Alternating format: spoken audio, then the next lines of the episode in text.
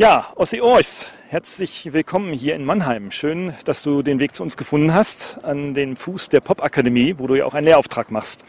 Und wir wollen uns heute ein bisschen über das Thema Social Media Marketing unterhalten, in dem du ja auch ähm, in meinem Buch ein kleines Interview gegeben hast. Aber bevor wir da inhaltlich einsteigen, vielleicht magst du ein paar Worte zu dir selber sagen. Mhm. Ja, also ich bin äh, so der typische Quereinsteiger, was das Internet angeht. Habe früher mal Fernsehen gemacht, den ehrenwerten Beruf des Fernsehregisseurs gelernt und bin dann so über digitale Bildbearbeitung, Virtual Set Building auf das Internet gekommen und mache jetzt seit 1994 äh, Internetstrategieberatung, im Wesentlichen im Bereich Online-Marketing und E-Commerce. Ich habe äh, damals in den 90er Jahren schon immer das Community-Marketing sehr hoch gehalten und von daher war das, was man heute Web 2.0, Social Web nennt, sozusagen sozusagen als Thema mir auf den Leib geschneidert. Und da bin ich jetzt äh, seit vielen Jahren schon unterwegs. Okay, vielen Dank. Und ähm, du beobachtest ja auch die Entwicklung des Internets seit vielen, vielen Jahren, auch insbesondere in Unternehmen. Was beobachtest du da gerade in den letzten Jahren? Ähm, also die erste Stufe, sage ich mal, der Internetentwicklung, die ist inzwischen, glaube ich, in Unternehmen sehr gut angekommen, etabliert. Also das, was man so das klassische Web, die klassischen Web-Strategien nennt, das ist äh, vor allen Dingen bei großen Unternehmen inzwischen selbstverständlich geworden. Man hat eine Corporate Website, man macht Online-Marketing und so weiter. Die große Herausforderung heute ist natürlich all das, was man Social Web nennt, wo die Initiative äh, sozusagen von den Unternehmen hin zu den einzelnen Nutzern gewandert ist.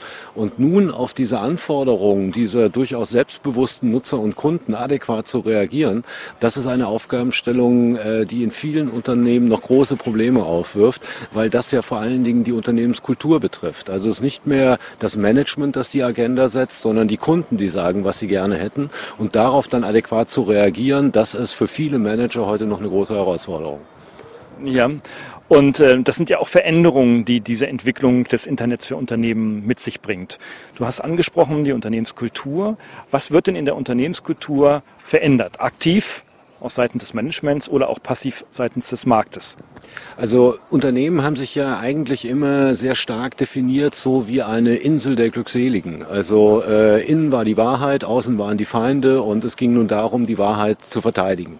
Und heute müssen Unternehmen im Grunde genommen lernen zu agieren, so wie die offenen Social-Media-Plattformen im Web 2.0. Das heißt, äh, sie haben im Grunde genommen die wesentliche Aufgabe, ihren Kunden eine Plattform zu bieten, um sich dort untereinander auszutauschen.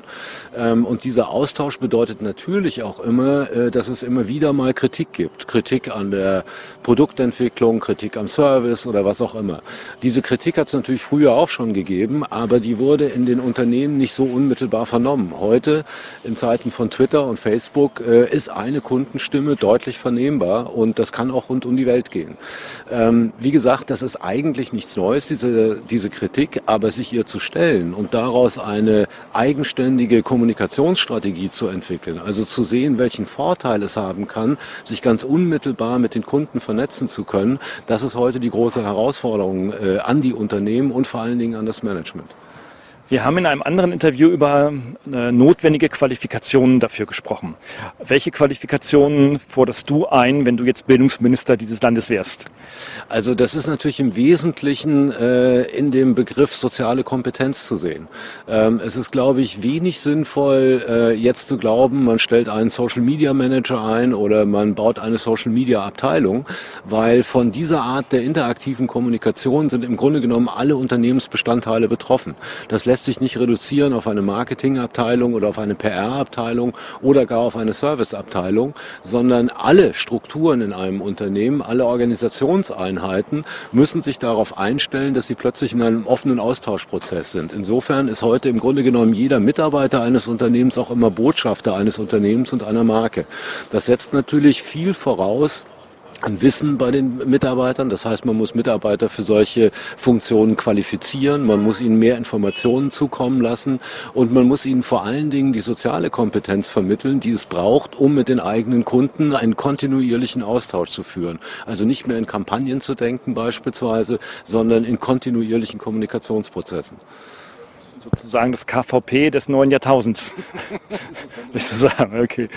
Ähm, du sprichst an, ähm, gerade die Manager und die Herausforderungen an die Manager. Das ist ja sehr interessant, ist ja auch ein wichtiger Bestandteil meines neuen Buches. Und äh, die häufige Aussage von Managern, die an mich gerichtet wird, ist Angst. Ich habe Angst davor, dass ich etwas zu viel öffne, dass ich mein Unternehmen zu sehr öffne. Angst vor Patentklau, Angst davor, dass Mitarbeiter äh, interner nach außen geben. Ähm, Angst ist eine ganz, ganz äh, gewichtige Emotion, die primär hervorgerufen wird, wenn es um dieses Thema geht. Ähm, äh, wie, wie stehst du dazu? Also ich denke, Angst ist vor allen Dingen auch ein sehr deutsches Phänomen. Also nicht umsonst gibt es in Amerika diesen stehenden Begriff der German Angst.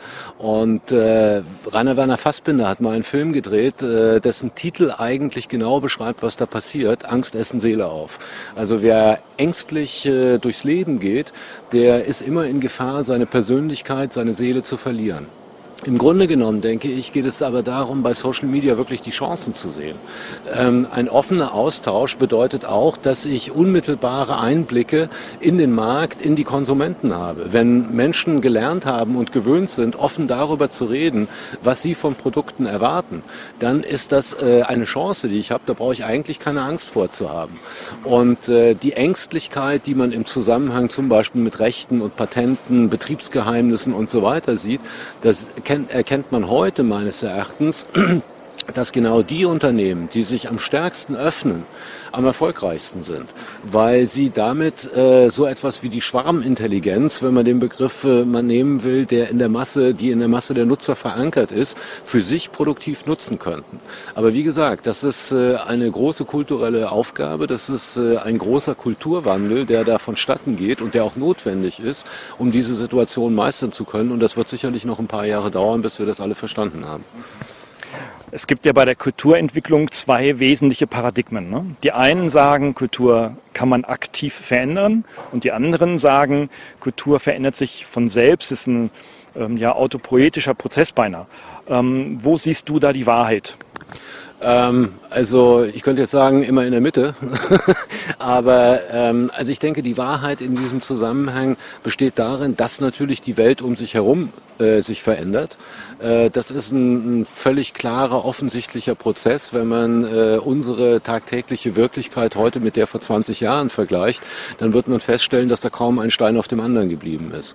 Ähm, aber natürlich gibt es auch immer Betreiber dieser Veränderung, also die berühmten Change Agents, die verstehen, dass äh, Neuerungen, dass Veränderungen auch immer eine Chance in sich bergen, nämlich äh, beispielsweise Unternehmen neu zu erfinden. Ähm, ein Unternehmen, was äh, vor 20 Jahren noch ein relativ unbedeutender Hersteller von Computern war, ist heute zu der digitalen Lifestyle Company des 21. Jahrhunderts geworden, nämlich Apple. Wodurch haben sie das geschafft? Indem sie sich geöffnet haben gegenüber Kunden, indem sie sehr interaktiv mit Kunden kommunizieren, indem sie eine große Gemeinschaft von Entwicklern Entwicklern gefunden haben, die begeistert sind von den Produkten und den Möglichkeiten darin. Und so hat man eben aus eine völlig neue Firma entwickelt, die heute äh, so erfolgreich ist wie niemals zuvor in ihrer Geschichte. Ja, das stimmt. Und ähm, wenn wir jetzt so zum Abschluss unseres Gespräches kommen, ähm, was würdest du zum Thema Web 2.0 oder Social Media Marketing deinen Fans als erstes raten? Ähm, wenn man über die Kommunikation mit sozialen Medien redet, dann würde ich immer gerne davor warnen, als erstes über Marketing zu sprechen, weil soziale Medien bedeutet immer den Austausch zwischen Nutzern. Und äh, der erste Schritt, um daran erfolgreich teilnehmen zu können, ist genau der, der auch jedes Gespräch zu einem Erfolg bringt, nämlich zuhören.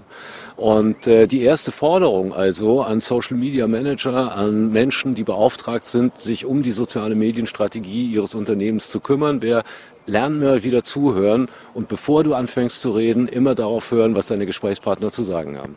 Okay, meine Frau wird mir danken und dir danken, wenn ich ihr das heute Abend erzähle. Ossi, ich danke dir recht herzlich für das Gespräch und wünsche noch einen schönen Abend heute. Gerne. Dankeschön.